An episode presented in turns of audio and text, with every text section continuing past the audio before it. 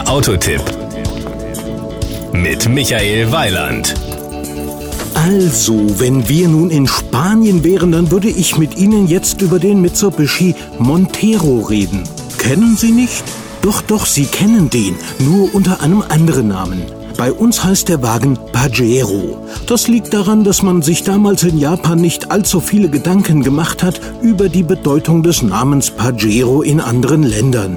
Und wenn Sie in Spanien Pajero sagen, dann kann Ihnen das eine Ohrfeige einbringen. Googeln Sie mal, dann wissen Sie warum. Das Outfit.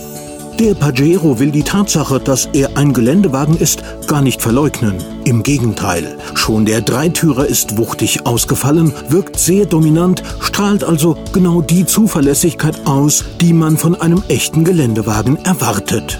Power und Drive.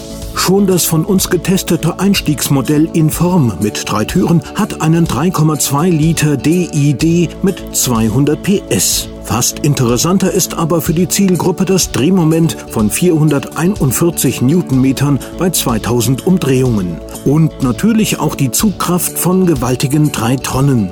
Wem das nicht reicht, der Fünftürer darf sogar 3,5 Tonnen ziehen. Da sind die Beschleunigung von 9,7 Sekunden auf Tempo 100 und die Spitze von 180 km/h von fast untergeordneter Bedeutung. Interessanter ist da natürlich der Verbrauch. Der liegt im Euromix bei glatten 8 Litern auf 100 Kilometern. Die Innenausstattung. Zur Serienausstattung des Pajero gehören elektrisch anklappbare Außenspiegel. Ob Sie es glauben oder nicht, es war das erste Mal in meinem Autofahrerleben, dass ich sowas gebraucht habe und ich fand es ausgesprochen praktisch. Die elektrischen Fensterheber sind natürlich genauso praktisch wie auch die Zentralverriegelung mit Fernbedienung. Auch die Klimaautomatik ist natürlich Serie. Die Kosten.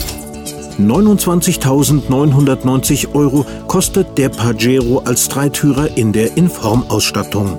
Der Fünftürer liegt in dieser Version dann bei 32.990 Euro. Das Gesamtbild.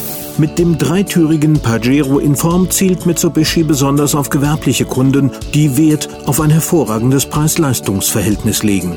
Und die werden keinesfalls enttäuscht. Aber auch als Privatnutzer kann man sich mit dem Einstiegs-Pajero schnell anfreunden. Das war ein Beitrag von Michael Weiland.